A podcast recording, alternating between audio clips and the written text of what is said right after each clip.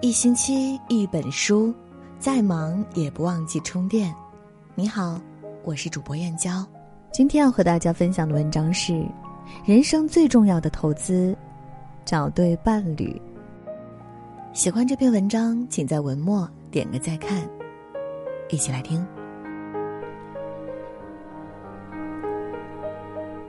最近，微博一条买房的热搜引起了百万网友热议。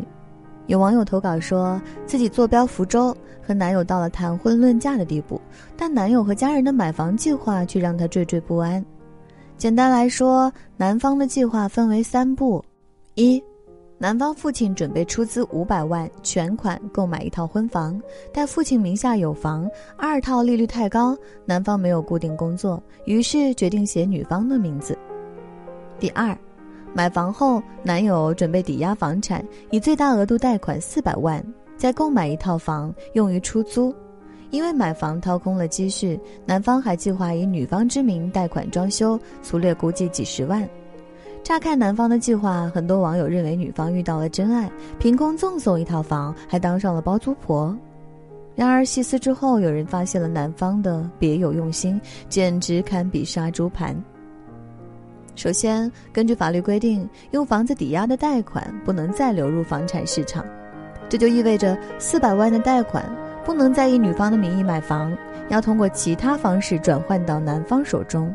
另外四百万的贷款大概会有三百万的利息，也就是说，女孩还没有跟男友结婚，男方就以五百万的名义让女方负债七百多万。更可怕的是，女方名下的婚房是男方父母出资全款购买的，他们随时有权讨回房产；而女方名下的贷款则真真切切地记在其名下，逃不开也躲不掉。想想不忍脊背发凉。女方看似捡了大便宜，实则不知不觉背负上了一千两百多万的风险：五百万房款加四百万贷款加三百万利息加五十万装修，等于。一千两百五十万，这一切正如网友所说：“用你名字买的房不一定是你的房，但用你名字借的贷一定是你的贷。”有些婚姻从一开始就充满了算计，把风险和债务都扔给对方，又岂能奢望过得美满？相爱之时或许还能勉强共享，但若不爱了，面临的将是无尽的深渊。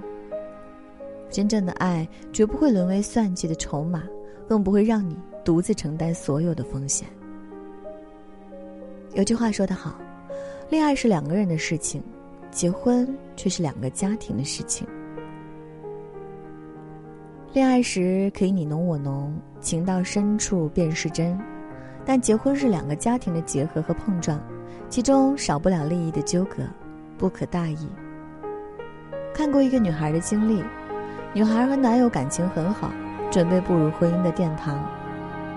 一天，男友兴奋地告诉女孩，父母同意他们结婚，并发给女孩一张不动产证的照片。男友说，父母偷偷全款买了婚房，作为他们日后的小家，不会打扰他们小两口过日子。男孩还说，父母会再加十万元的彩礼。女孩听完很是感动，连连说道：“不用不用，彩礼就是个礼节。”男孩信誓旦旦地说：“一定要让女孩嫁得风风光光、有面子。”在一番甜言蜜语之后，女孩陶醉在爱意中，忘乎所以。男孩见状，接着套问女孩家是不是会准备嫁妆，提议把嫁妆折算成现金，用于装修新房。女孩沉迷在感动中，不加思索就欣然同意了，还主动说要买一些家电。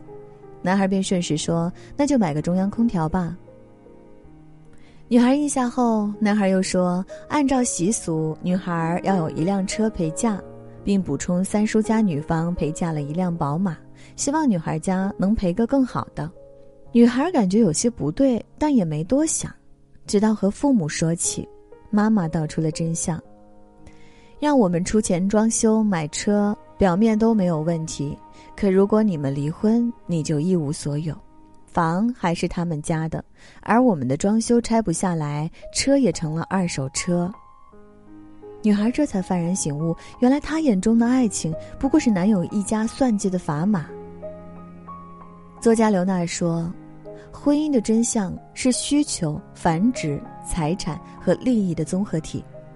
在婚姻里，比爱情更多的是现实的纠葛。心怀不轨的人只会考虑自身的利益，从不顾及他人得失。这不是爱，而是欺诈。若只傻傻的为爱沉醉，便会掉入温柔的陷阱，沦为别人的囊中之物。”现实生活中，被枕边人视为猎物的案例屡见不鲜。先有泰国孕妇坠崖案，丈夫为了还债，狠心将怀孕的妻子推下悬崖，欲独霸财产；后有辽宁环岛车祸杀妻案，丈夫因炒股巨亏而心生邪念，迷晕妻子制造车祸，试图杀妻骗保。人心的险恶从来不由猜想，即使亲密的人也能伸出恶毒的手。夫妻既是一家人，也是独立的两个人。如果一方选择背向而行，另一方则不能视若罔闻，任由他人宰割。在电视剧《江照黎明》中，李小男与男友苏瑞热恋后，自然而然结了婚。为了过上好日子，李小男白天在中介公司跑业务，兢兢业业；晚上推着三轮车在街边卖炒面，从不喊苦叫累。李小男全心全意为家打拼，无意中却发现老公另怀鬼胎。一次，老公提议说各自买一份人生意外险，李小男便留了个心眼。果真在一天晚上，老公趁李小男熟睡，偷偷升级了他的意外保险单。李小男没有揭穿老公，而是在生活中愈发小心。他先是在家中发现摄像头，然后半夜哮喘发作时，又发现备用药成了空瓶。经过反复确认，李小楠猜到老公对自己起了杀心，于是开始自救。她不仅偷偷报名学习救生技能，还暗地里搜集老公不轨的证据。最终，李小楠凭借谨慎和机智，成功挽救了自己的生命。夫妻之间既要真诚以待，也要保持清醒。无论多爱，都不能丢失戒备。无论多亲，都不能过度信任。有句话说得好，人的眼睛有五点七六亿像素，却终究看不懂人心。海水难量，人心难测。人最看不清的是他人的黑心，猜不透的是别人的恶意。凡事留点心，信任有底线。我们虽无法预测未来的事，但可以警惕未知的祸。结婚是为了谋取幸福，而不是进行豪赌，为下半生埋下隐患。选对伴侣是人生最重要的选择。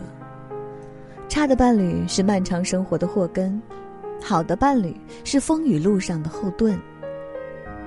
罗永浩和妻子就是后者。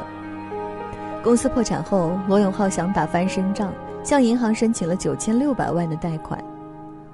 在贷款签字时，银行要求妻子一同签署。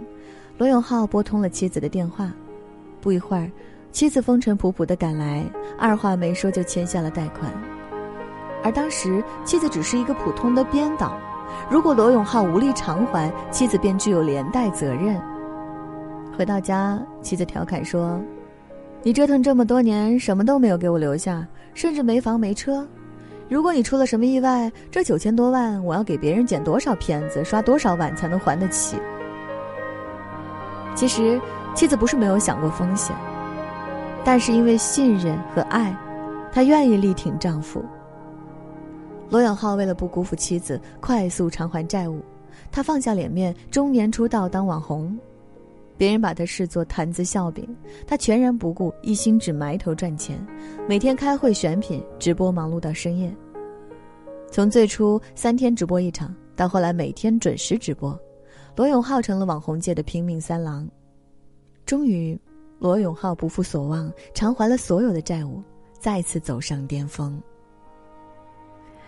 听过一句话：“丈夫是妻子的命，妻子是丈夫的运，两个人合在一起就是命运。”好的伴侣是人生的助力器，双向奔赴，风雨共担，便能抚慰生活。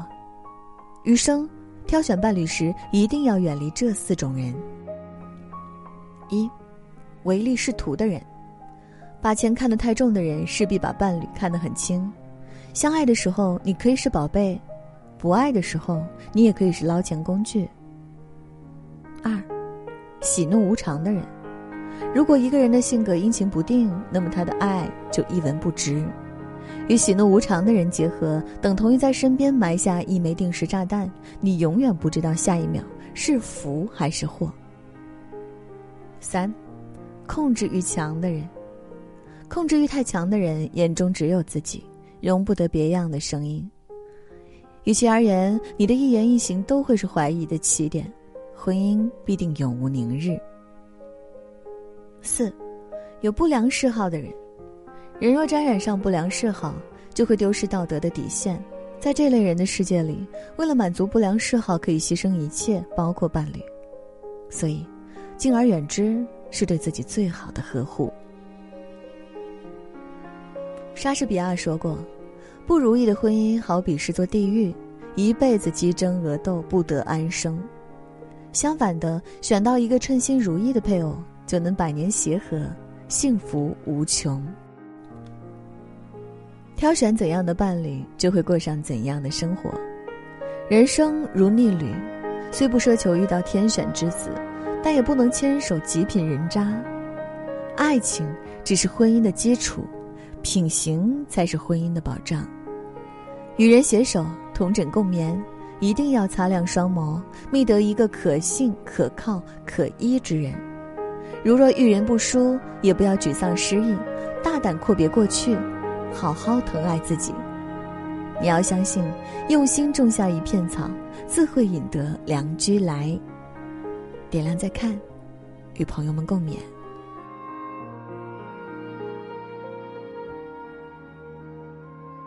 今天和大家共同分享的文章就到这里啦，感谢您的守候。如果您也喜欢我们的文章，欢迎在文章底部给我们点个再看。明天同一时间，我们不见不散。晚安，好梦。